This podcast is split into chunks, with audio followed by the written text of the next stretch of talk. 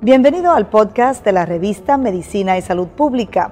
No se pierda nuestra entrevista exclusiva con los médicos y expertos más relevantes para la medicina y la salud pública en Puerto Rico y el mundo.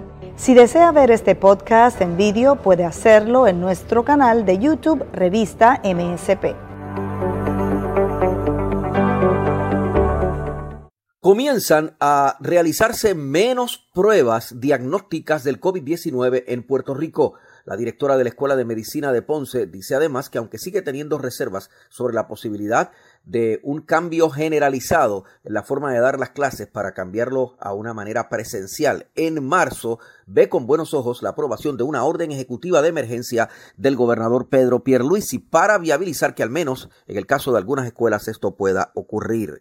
Mi nombre es Luis Penchi esto es Medicina y Salud Pública con un reporte especial. Cubrimos la ciencia porque la ciencia es noticia. Querida Thompson, la doctora que dirige las operaciones de la Escuela de Medicina de Ponce, reconoce que se están realizando menos pruebas diagnósticas de COVID-19 en Puerto Rico. Bueno, yo sí pienso que en estos momentos el boom grande de, los, de las personas es la vacunación y ciertamente hemos visto una disminución en pruebas no es porque no se puedan procesar pruebas, es porque hay menos personas acudiendo a hacerse la prueba.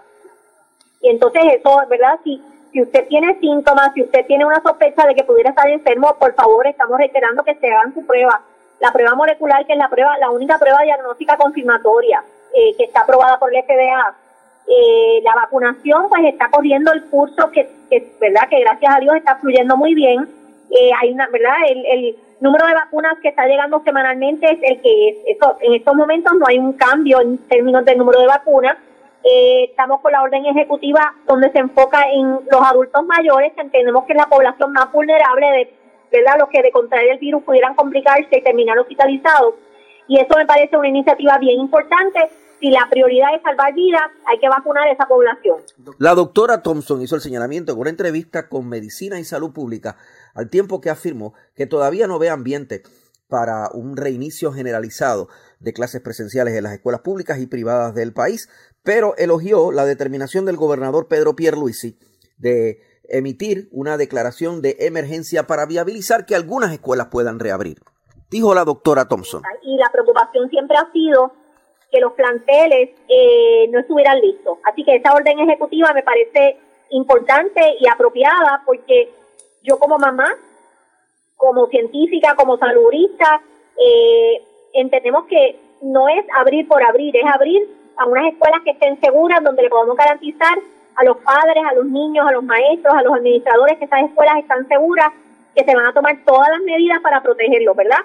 Esto es importante porque van a poder eh, rápidamente eh, hacer unas requisiciones para adquirir todo el material y todas las reparaciones y todo lo que haya que hacer, incluyendo personal adicional que haya que contratar y demás, para que las escuelas estén bien. Sin embargo, esto no es, eh, como llaman en inglés, one size fits all, ¿verdad?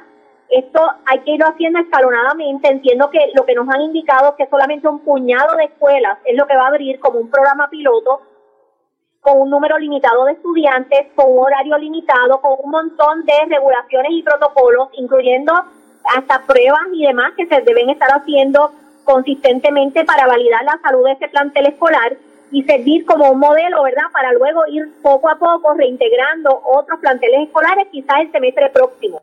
Expresiones de la doctora Kerina Thompson, directora de la Escuela de Medicina de Ponce. Mi nombre es Luis Penchi para Revista de Medicina y Salud Pública. Cubrimos la ciencia porque la ciencia es noticia.